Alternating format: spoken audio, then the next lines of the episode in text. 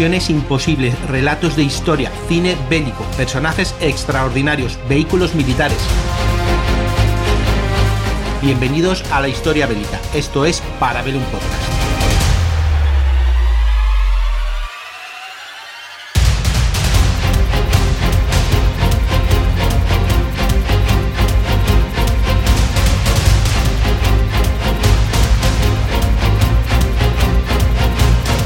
Muy buenas. Duda, uno de los grandes enemigos para los Estados Unidos ha sido el comandante Fidel Castro. Durante muchos años supuso la personificación del enemigo en casa. Y esto conllevó una cosa muy interesante, y es mandar a la CIA y al resto de organizaciones y agencias norteamericanas realizar una serie de planes para, digamos, acabar con Fidel Castro, acabar con la revolución cubana, ante el miedo de que pudiese exportarse esta revolución a el resto de países de Sudamérica, Centroamérica e incluso tenerlo prácticamente en las puertas como podía ser en las costas de Estados Unidos.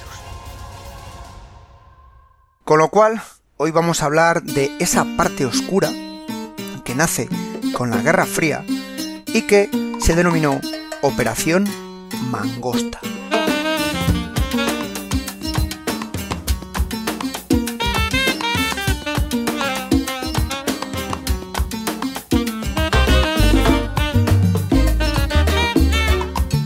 Y es que el 30 de noviembre de 1962, los Estados Unidos encabezados por el presidente Kennedy, aprobaron, en base a la política de seguridad nacional, la citada Operación Mangosta. Esta operación lo consideraron un elemento básico para la política de los Estados Unidos hacia Cuba. El objetivo de esta operación Mangosta era reducir y destruir la revolución cubana a toda costa. Para eso, la idea era trasladar la contrarrevolución a Cuba desde Estados Unidos. Disponiendo de ingentes fondos por parte de norteamericanos y usando desde mercenarios, guerrilleros o anticastristas declarados. Esto, por supuesto, a priori pintaba muy bien. Era un plan relativamente simple, era llevar la guerra a las ciudades y a las zonas rurales del país, hacer la misma política que había supuesto un éxito para los cubanos, pero trasladándola a el propio país de Cuba. Por supuesto, hubo problemas al principio y al final. Y la operación Mangosta mm, se convirtió al final más bien en un error o un problema que en un gran éxito y acabó teniendo que ser desestimada por los Estados Unidos, dado que al final este tipo de grupos anticastristas y mercenarios prácticamente se convirtieron en bandas, bandas que se dedicaban a asaltar, atacar, etcétera, etcétera, y que bueno, insisto, no suponían para los norteamericanos nada positivo. Se estableció un total de unos 1.600-1.700 hombres que se dedicaron un poco a desestabilizar la zona, en grupos digamos de 180, 170 grupos, a su vez, eh, que se movían por todas las provincias de Cuba. Insisto, contaron con el apoyo de organizaciones eh, contrarrevolucionarias y anticastristas y muchos de los ataques que participaron fueron ataques puros de piratería a los diversos barcos o incluso a barcos de pescadores en la zona. Siendo prácticos, en ningún momento supuso una ventaja eh, en el campo, una ventaja sobre el terreno para los norteamericanos y por supuesto menos aún para esa revolución anticastrista que pretendían llevar. Y es que las zonas rurales, para desgracia de los mismos, disponían de un fuerte apoyo por parte de la gente más revolucionaria cubana, es decir, había muchas células cercanas a Castro, y es que, siendo sinceros, tenían, habían tenido una revolución cercana, y lo que menos les interesaba era volver a tener otra revolución en contra de este comandante en jefe de Fidel Castro.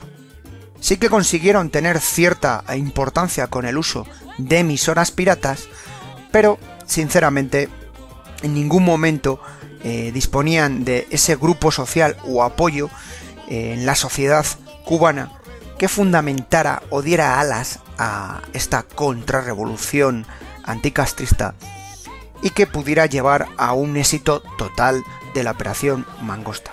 Así que al final fue cancelada a finales de ese año 1962 e incluso derivó en el uso de muchos de estos veteranos contrarrevolucionarios en diversos conflictos a lo largo de Sudamérica e incluso África.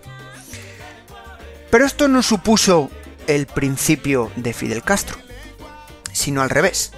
Y es que hoy os voy a hablar de alguna de las intentos de magnicidio, asesinato, eliminación, como queráis pensar, a lo largo de la vida de Fidel Castro. Algunos son de los reconocidos, de los que se han desclasificado, de los que se creen o se tienen ciertas pruebas o indicios, y por desgracia muchos de ellos jamás, jamás sabremos cómo llegaron a realizarse o esa previsión de las mismas. Una de las cosas que encontramos eh, que da un poco una pista en relación a estos intentos de magnicidios es un famoso libro que escribió un exdirector de la inteligencia cubana y responsable de la misma, como fue Fabián Escalante, que fue uno de los responsables de mantener con vida a Fidel Castro. Y él escribió un libro titulado 638 formas para o de intentos de matar a Fidel Castro. Sí, sí, habéis oído bien, 638. O sea, no son pocas, ¿no? Bueno, pues como se dice popularmente, nos vamos a Cuba, nos vamos a este país soleado, nos vamos a sus playas, cogemos un mojito y nos perdemos en el cascos antiguos de sus ciudades, de Santiago, La Habana, andamos por el malecón y nos planteamos cómo asesinar a Fidel Castro.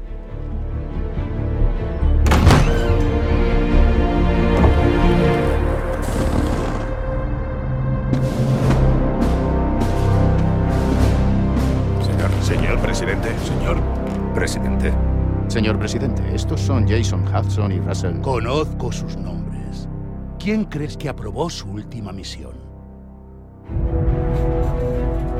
¿La amenaza es real? Sí, señor, eso creemos. Podéis detener a Perseus.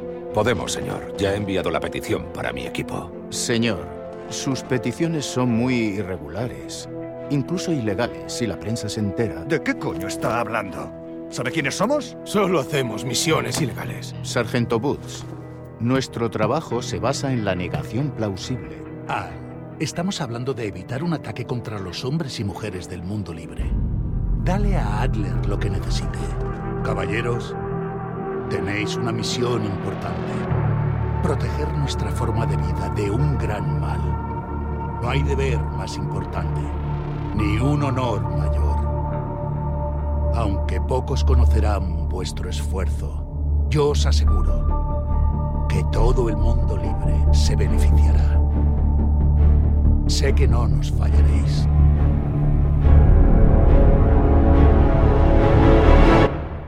Mirad, uno de los intentos más curiosos de asesinar o eliminar a Fidel Castro, este primero que os voy a contar, fue el uso de un traje de buceo contaminado con bacterias de la tuberculosis.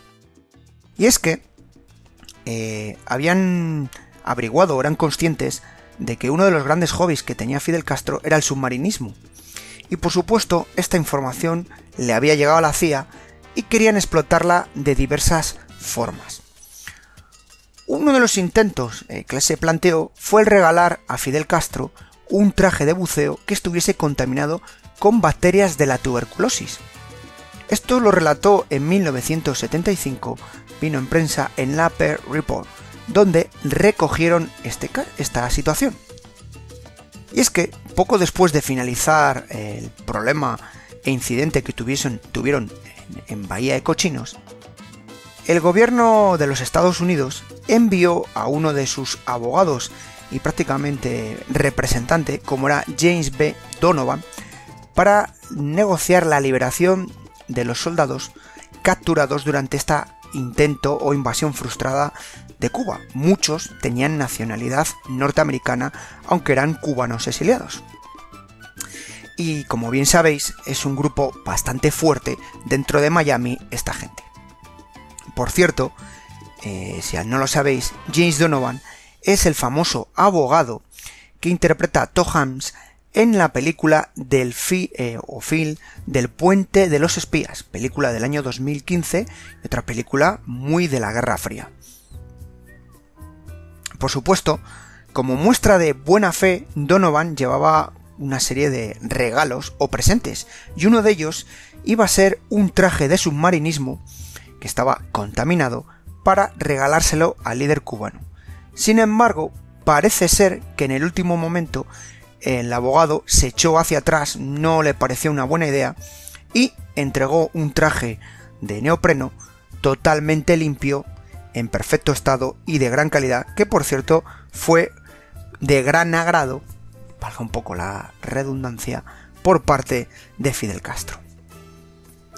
La verdad es que uno llega a dudar cómo es posible que la inteligencia eh, cubana fuese tan inocente tonta, por así decirlo, como para dejar a Castro que se pusiese ese traje sin probarlo antes, sin revisarlo y demás. Es que esta idea de usar armas químicas o bacteriológicas no es ningún intento absurdo.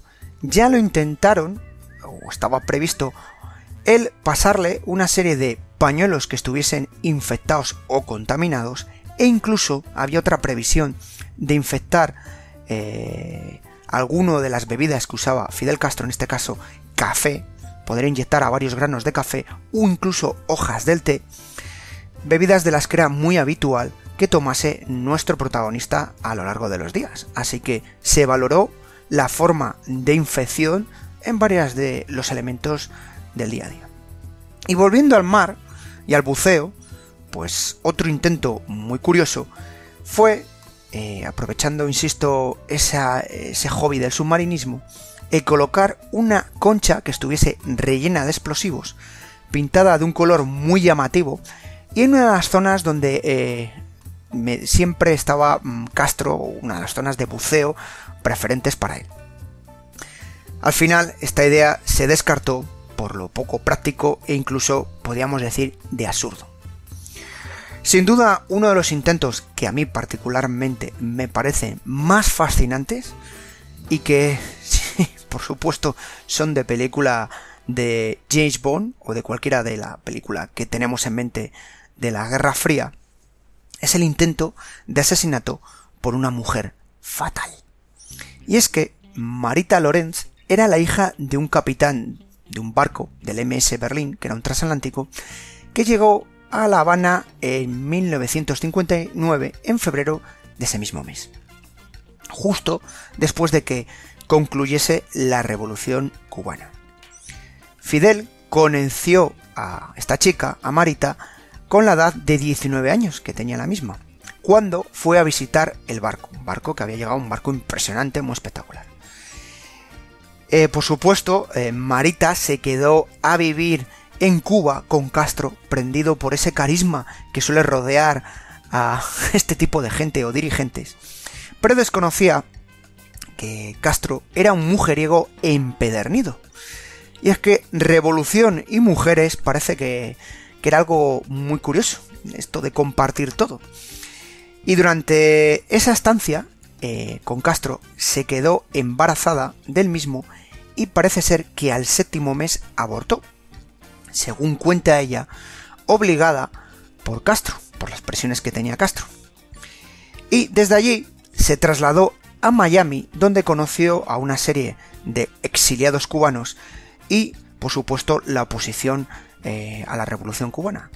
Y ese momento fue aprovechado por un agente de la CIA, bajo el seudónimo o nombre de Fran Anthony Sturgis, eh, por cierto, eh, un personaje que acabaría implicado en el futuro Watergate de Richard Nixon, Y este hombre, eh, como buen agente de la CIA, le suministró unas cápsulas para que esta mujer, Marita, envenenase a Fidel Castro. Por supuesto, insistió e incidió en el despecho de Marita hacia Fidel Castro para que con ese odio en los ojos se presentase en el hotel para poder eh, volver a reconciliarse con el comandante Fidel Castro. Eh, por supuesto, cuando Marita entró en, la habitación y estaba allí el dictador esperándole, pues parece ser que Marita se echó atrás por lo siguiente, y es que eh, Fidel Castro le dijo, o así contó a, la revista Vanity Fair, que él era consciente del complot, y mirándola a los ojos le dio su pistola, eh, eh, cerró los ojos él, se, y le puso la pistola en su cabeza y le dijo a ella, aprieta el gatillo. Pero como buen culebrón sudamericano, un momento de dramón, pues ella quedó rendido a sus pies, a sus ojos, a su amor, y no, no usó la pistola, tampoco usó esas cápsulas, sino que acabaron los dos entre las sábanas del hotel, retozando en una noche de pasión. Otro de los intentos de asesinato de Fidel Castro, también llamativos y que, si hay una imagen de Castro, es una imagen de, de Fidel con sus famosos eh, puros, Así que por supuesto la imagen de Fidel Castro con un puro en la boca es la mejor imagen que ha pasado a la historia. Así que la CIA decidió que este hobby, vicio, pues podría ser un arma también perfecta para asesinar. Y es que en 1967 salió reflejado en el periódico Saturday Evening Post lo siguiente, es que durante una visita de Castro a la ONU en el año 1960, en septiembre, pues una de las cosas que tenían planificado la CIA era pasarle un puro relleno de explosivos, lo suficientemente carga para poder volarle la cabeza. Por supuesto, la CIA negó rotundamente este plan, alegando que era una historia inventada para desviar la atención de la prensa. Aunque bueno, esto nunca se ha confirmado. Lo que sí que es cierto que se ha confirmado es que fumar perjudica seriamente la salud y nunca se sabe si fumar este tipo de habanos que podía llevar estos explosivos con los consiguientes problemas. Sin embargo, en el año 1961, en febrero del citado año, la CIA reclutó a un agente doble, logrando hacerle llegar a La Habana una caja con puros envenenados con botulina. Sí, la botulina es la bacteria que causa el botulismo, y por supuesto Mm, si fumas algo que tiene este tipo de bacteria, no os voy a decir yo lo que podría ocurrir, que no es nada bueno. Sin embargo, el espía tuvo miedo a que le localizaran, eh, pudiesen saber quién era él, vamos, que no lo tenía muy claro, a que pudiese entregar el paquete y le pillaran, con lo cual se echó hacia atrás en el último momento. Es que si seguimos con el tema del tabaco, otro intento no por menos peligroso, incluso podríamos decir hasta ciertamente divertido o loco, es el uso de un pumo, un puro que estuviese cargado con LSD, o sea, un puro psicodélico. Y es que en estos años, los años del LSD, los años del movimiento hippie, y bueno, esta experimentación que había, pues una idea que tenían era el hacerle que se fumase un puro cargado con este tipo de droga, justo antes de que fuera a pronunciar uno de sus discursos de 6, 7, 8 horas, donde este hombre no paraba de hablar.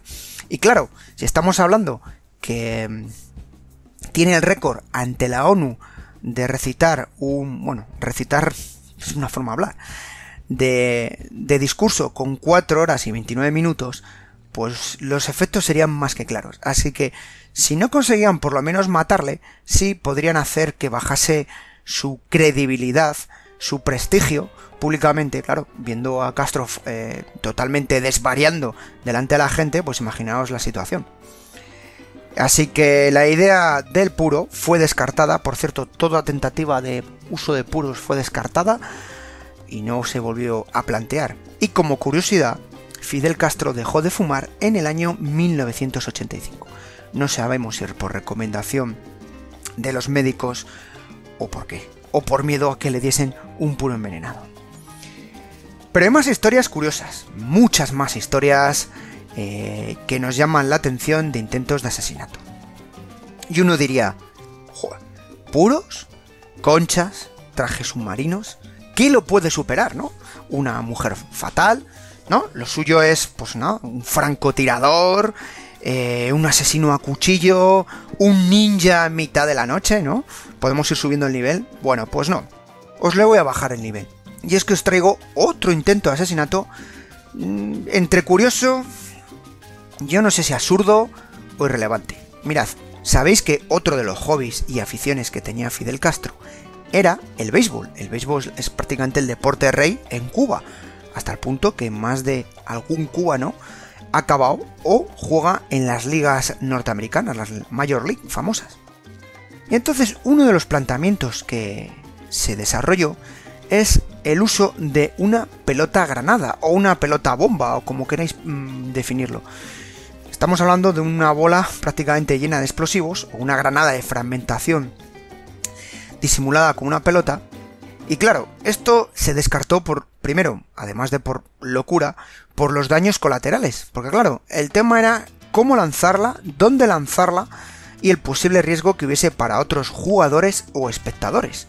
Pero bueno, no deja llamarme la atención una granada pintada como si fuese una bola.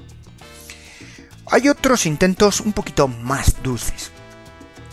Y es que eh, en el libro que os he comentado, eh, el jefe de inteligencia cubano, uno de los que consiguieron localizar y que bueno, más les llamó la atención, eh, fue un intento que tuvo la CIA por esta agencia norteamericana de asesinato que él mismo declara que fue de los más cercanos a, a llegar a éxito. Estuvo a punto de acabar con la vida de Castro porque consiguieron interceptarlo a tiempo. Y es que en el año 1963 la idea era suministrarle un batido de chocolate con veneno. Esto de los venenos vemos que, sigue. Mirad, eh, hubo un agente de la CIA, otro no el anterior, Richard M. Bissell, que reclutó a su vez a un miembro de la mafia. Como muchos sabéis, en Cuba, antes de la Revolución Cubana, la mafia eh, norteamericana sobre todo mafia de origen italiano, tenía aquello prácticamente como si fuera su casa y es que tenía muchos negocios, muchos casinos, etcétera, etcétera.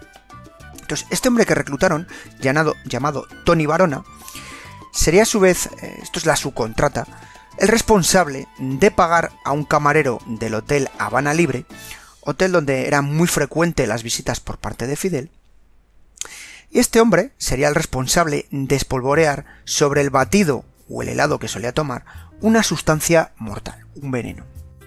El problema que hubo, o lo que se está confirmado, es que lograron dejarle unos viales de veneno en la nevera, donde se guardaban los batidos.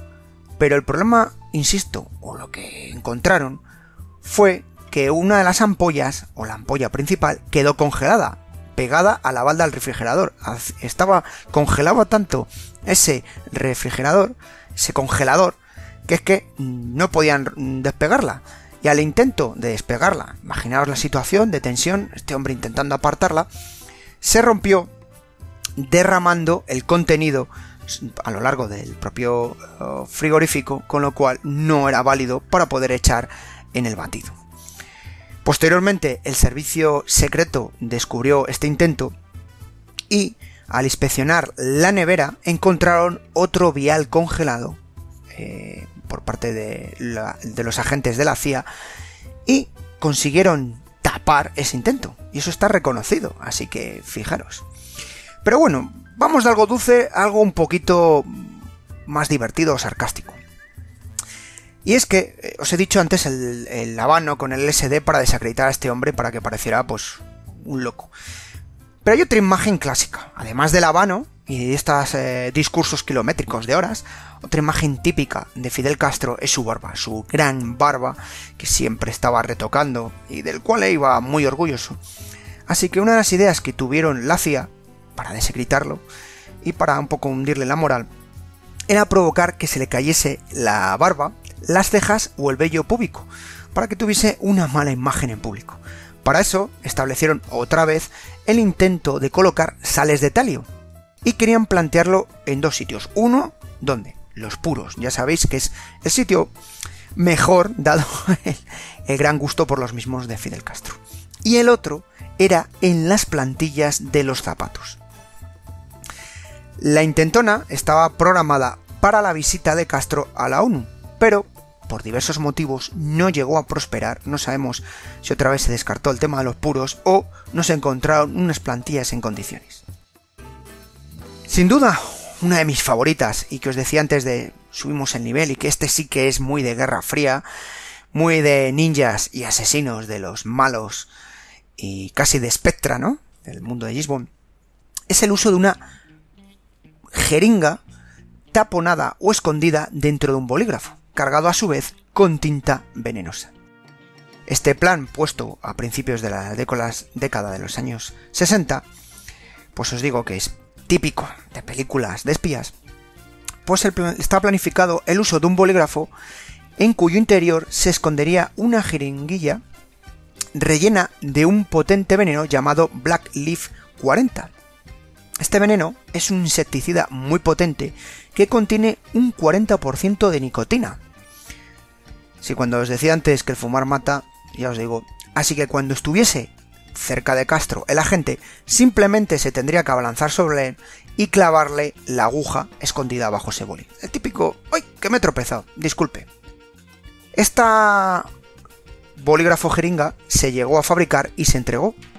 Y así un, un operador o agente de origen cubano que estaba en París, Rolando Cúbela, por cierto, el mismo día en el que Kennedy fue asesinado, el 22 de noviembre de 1963, pues este hombre se le entregó a esa hora. Esto ya si os gustan las conspiraciones, ya pensar mal o peor. Así que la misma hora que fallecía Kennedy, le entregaba un agente de la CIA, a su vez en París, a este agente cubano, eh, este bolígrafo. Y Rolando pues no le gustó el bolígrafo y lo rechazó exigiendo algo más sofisticado, algo más práctico porque veía que no lo veía útil.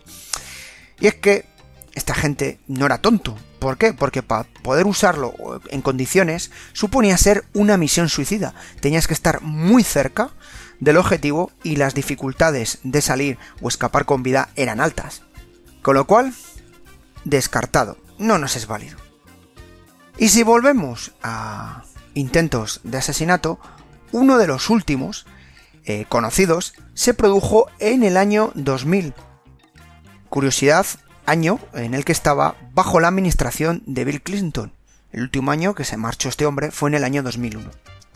Y es que Castro en ese año visitaba eh, Panamá, y más concreto la ciudad de Panamá, donde estaba programado pues que pudiese dar uno de sus discursos de tanto tiempo, tantas horas, en fin.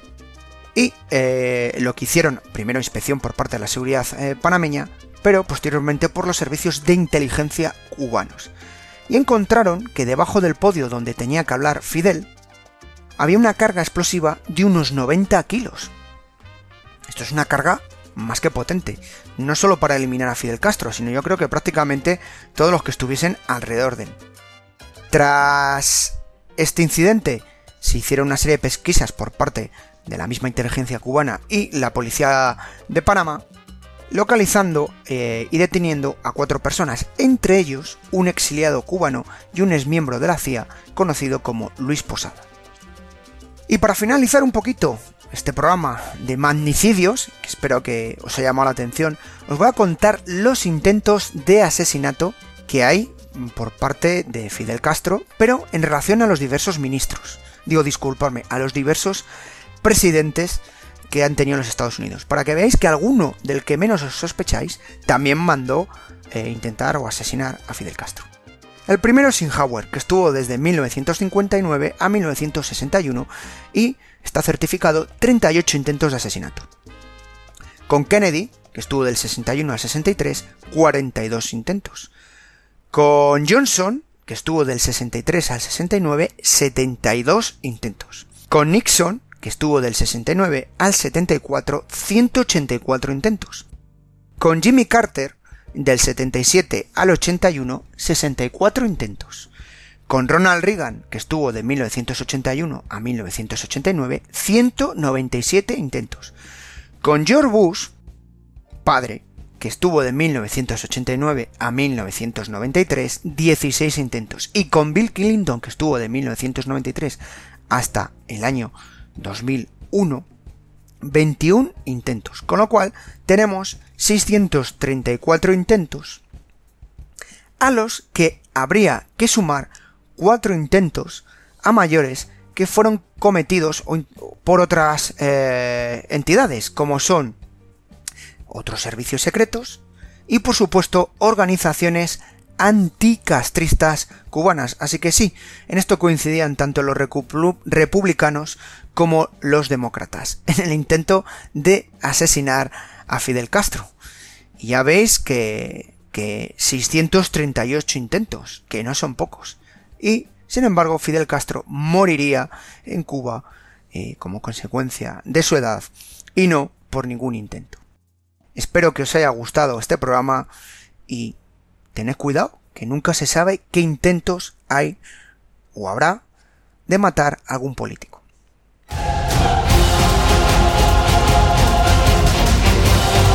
Aquí para ver un podcast, un programa semanal de la factoría Casus Belli, producido y editado por Podfactory.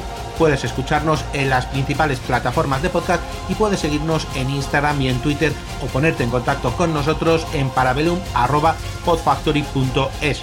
Suscríbete para no perderte ni un episodio. Tema musical de Witch Hunters de Gregoire Lur bajo licencia Creative Commons. Te espero el lunes que viene en un nuevo Parabellum.